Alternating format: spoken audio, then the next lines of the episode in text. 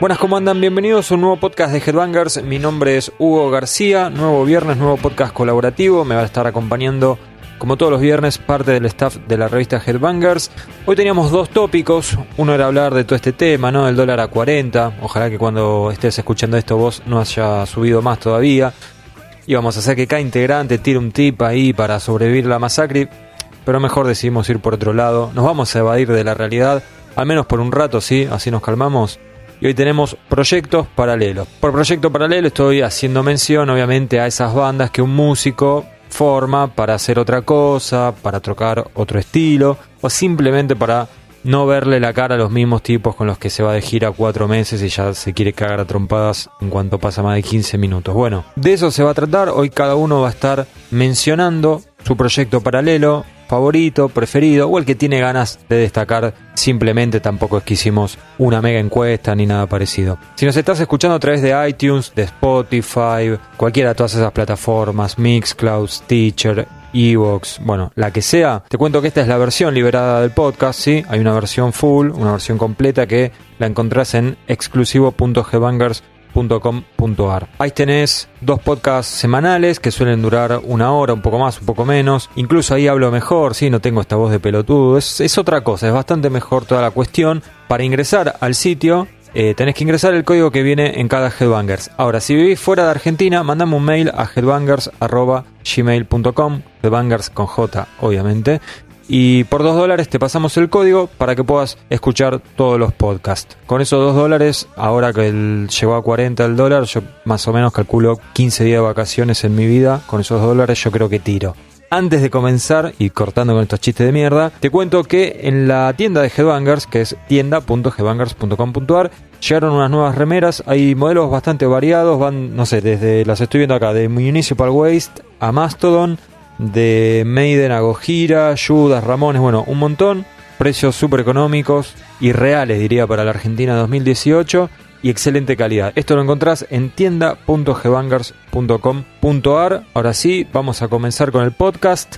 Proyectos paralelos. El primero que va a elegir es Fernando Gulden, que en realidad tendría que haber quedado para el final porque nos tenía ahí medio abandonados. Pero bueno, vamos a reconocer que lo extrañábamos, así que es el primero en elegir su proyecto paralelo predilecto. Mi elección para esta sección es nada más y nada menos que Mr. Bungle, la banda paralela, entre comillas, de Mike Patton, que es como un gran coleccionista de bandas paralelas, es el amo de las bandas paralelas, Mike, que no se queda quieto un minuto y está todo el tiempo formando bandas nuevas este, haciendo cosas nuevas todo el tiempo. Digo entre comillas que es paralela porque en realidad es la banda de toda la vida de Mike Patton. Todos lo conocerán más por Fight No More, pero Patton empezó con Mr. Bungle antes de Fight No More y justamente entra a cantar acá por intermedio de Jim Martin, el guitarrista de Fight No More, que lo descubrió en Mr. Bungle. Ahora ellos e-, editaron discos después de que Patton entrara a Fight No More. El asunto con Mr. Bungle es que eh, los elijo porque eh, soy un gran fan de Fine No More, pero también un gran fan de Mr. Bungle. Y hay veces que no sé qué banda me gusta más. A mí me gusta definir a Mr. Bungle como este, lo que hacen, digamos, es como lo que hacía Frank Zappa, pero post-hardcore. Es como Frank Zappa post-hardcore. O capaz que post-metal o algo así. Eh, digamos que tienen este, esta misma debilidad que tenía Frank por atravesar todos los límites que tuvieran que ver con los géneros musicales. O sea, eh, Mr. Bungle te puede mezclar jazz con ska, con reggae, con death metal, con, eh, qué sé yo, melódico, pop, qué sé yo, hacen lo que se les canta. Eh, lo mismo que decía Zappa, digamos, también son muy virtuosos con sus instrumentos. También lo era la gente de la banda de Zappa, pero Zappa nunca cruzó los límites de lo pesado, digamos, nunca se puso metalero. En cambio, Mr. Bungle sí, suelen ponerse metaleros. Entonces por eso es lo, que digo este de que son como Zappa post-metal o post-hardcore, a veces también me gusta llamarlos, porque también tampoco Zappa se ponía muy frenético y muy despojado cuando tocaba, y es una cosa que sí hace la gente de Mr. Bungle. Mr. Bungle sacó nada más que tres discos en toda su carrera que duraron, este, duró casi de todos los 90 y parte del 2000, parte de los 80 también cuando recién empezaban, pero qué sé yo, no habían editado nada. Y bueno, eh, eh, también me parece muy interesante cómo Mr. Bangle influenció a Fine No More. Porque si vos te fijas, eh, en, The Real Thing no es igual a Angel Dust, el disco que lo siguió. O sea, Angel Dust está mucho más influenciado por Mr. Bangle. O sea, Patton, como representante de Mr. Bangle, se nota que puso mucho en discos como Angel Dust o King for a Day, que son los, los que vinieron después de The Real Thing. así que se nota mucho ahí la influencia este, de Mr. Bangle sobre Fight No More, en donde eh, The Real Thing se podría ubicar como un disco, un simple disco de funk metal. Y sin embargo, Angel Dust y, los discos posteriores fueron más otra cosa. Había más mezcla de estilos y demás. Lo que pasa que, bueno, en Fight No More está todo mucho más estructurado, este, al, al formato que siempre habían hecho la gente de Billy Gold y, todos eh, los demás integrantes de Fey No More. Y sin embargo, eh, Mr. Bangle es caos puro, o sea, no, no sabes con qué te puedes encontrar, puede sonar un tango, puede sonar un jazz, puede sonar greencore, este, puede haber cualquier cosa. Mi disco favorito de Mr. Bangle es el último de 1999 que se llama California, donde hace, experimentan con eh, géneros pop o sea, géneros radiables y los convierten totalmente en anticomerciales. Y quiero escuchar un tema de ahí un tema que se llama eh, None of Them Knew There Were Robots, que quiere decir algo como eh, ninguno de ellos sabía que eran robots, que es este, un título tan desconcertante como la música propia de Mr. Bungle. Este es un tema donde se mezcla, por ejemplo, death metal con swing de los años 40, una cosa absolutamente improbable, pero ellos lo hacen y queda muy lindo. No sé si muy lindo, pero les va a hacer doler un poquito la cabeza. Y eso siempre está bueno.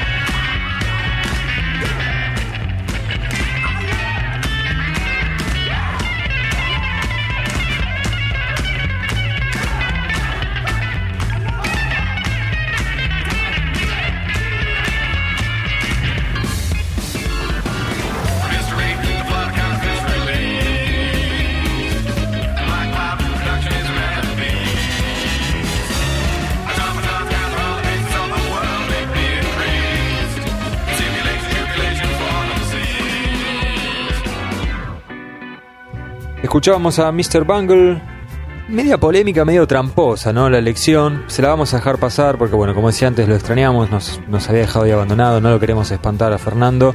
Además, él mismo reconocía que es una banda que en realidad había comenzado siendo como el proyecto principal y después se convirtió en proyecto paralelo porque, bueno, esa bandita conocida como Fade No More explotó un poquito y vendió unos cuantos millones de discos, ¿no? Así que bueno, Mr. Bangle era la primera selección del staff de Headbangers a cargo de Fernando Gulden. Es el momento de escucharlo a Juan Pablo Domínguez, más conocido como Astilla. Los primeros ejemplos de proyectos paralelos que se me vienen a la mente son de bandas que no practican metal o rock pesado.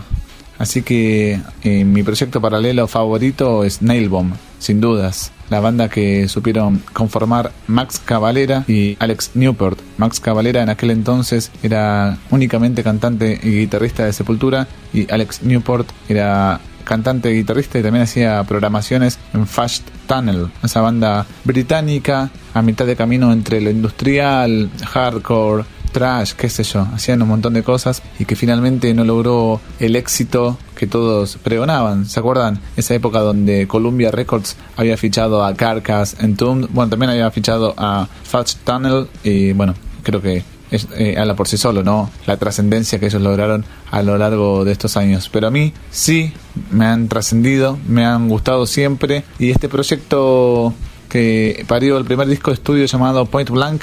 Recuerdo que en aquel momento había recibido críticas muy duras que hablaban de material de descarte de ambos y la verdad que estoy muy, muy, muy en desacuerdo con eso, porque si bien puede ser que haya algunas canciones que no hayan priorizado para sus proyectos principales, la verdad que la química entre los dos funcionó y ese toque sudamericano cabeza que tiene Max, esa forma de componer em, salvaje y agresiva, encontró buen reparo en Newport, que además de, de cantar y tocar y todo eso, es productor eh, entonces eso sumó muchísimo al producto final. Hay muchos temas de Point Blank que son fueron grabados con baterías programadas y después hay otros temas, por supuesto, donde hay baterías orgánicas. Igor Cavalera participa como invitado y no es el único invitado que participa, obviamente. Está Dino Casares, eh, Andrés Kisser, no recuerdo bien quién es más, pero bueno, esos son los eh, invitados principales. Y los temas son buenísimos, cortitos, al pie, al repalo, súper agresivo, temas de dos minutos y medio, tres, con un aire muy a lo industrial con unos machaques súper minimalistas, pero efectivos. Me parece que esa también es la carta de presentación de Max. Sabe lo que hacer con la viola, no es un violero muy, muy vistoso, tampoco es súper creativo en cuanto a tirar demasiadas notas, sino lo que hace lo hace bien conciso. Y acá la verdad que la química funcionó. Después editaron un disco en vivo que también tengo, se llama Proud to Commit Commercial Suicide. Y ese es un disco grabado en una de las pocas presentaciones que habían hecho por aquel entonces. Y después no hicieron nada más. La verdad que también está bueno eso. Un poco, uno diría, bueno, es una pena, pero también está bueno que haya reflejado un momento, una etapa de ambos, cuando todavía ambos tienen una sed de gloria y tienen mucho talento por dar y creo que se han reunido hace poco tiempo o estaban pronto reunidos. Esa información me falta corroborarla, pero la verdad que me encantaría verlos en vivo. Le tengo un gratísimo recuerdo a ese disco lo compré al toque cuando salió en cassette y bueno, con el tiempo lo tuve en CD, lo vendí o lo regalé o lo perdí o no sé qué carajo y gracias Huguito García por habérmelo regalado, lo tengo nuevamente y la verdad que no digo que lo escucho todos los días, pero una vez por año seguro lo pongo y a un par de temas que también los voy poniendo así como cuando te sentís medio sacado, agresivo y necesitas ese nivel de excitación. Así que si tuviera que elegir ahora mismo ya un proyecto paralelo me quedaría con Nailbomb y su discazo Point Blank.